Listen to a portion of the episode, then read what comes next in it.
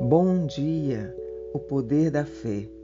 Na história da tempestade do andar em cima da água, Jesus parece surpreso com a falta de fé dos discípulos.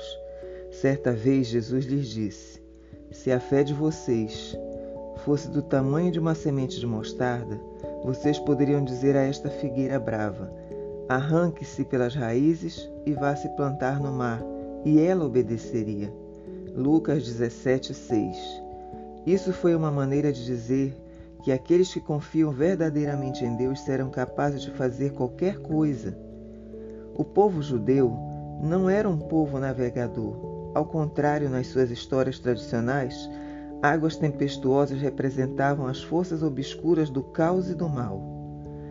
A história em que Jesus acalma a tempestade no lago provavelmente tinha mostrado às pessoas que Jesus era capaz de dominar todas as forças, selvagens e terríveis do mundo.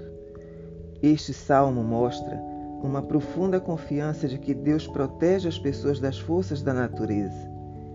Salmos 46, versículo 1 a 3. Deus é o nosso refúgio e a nossa força, socorro que não falta em tempos de aflição.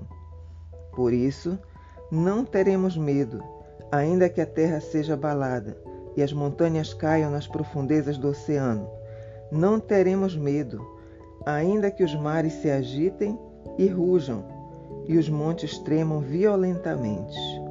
Amém.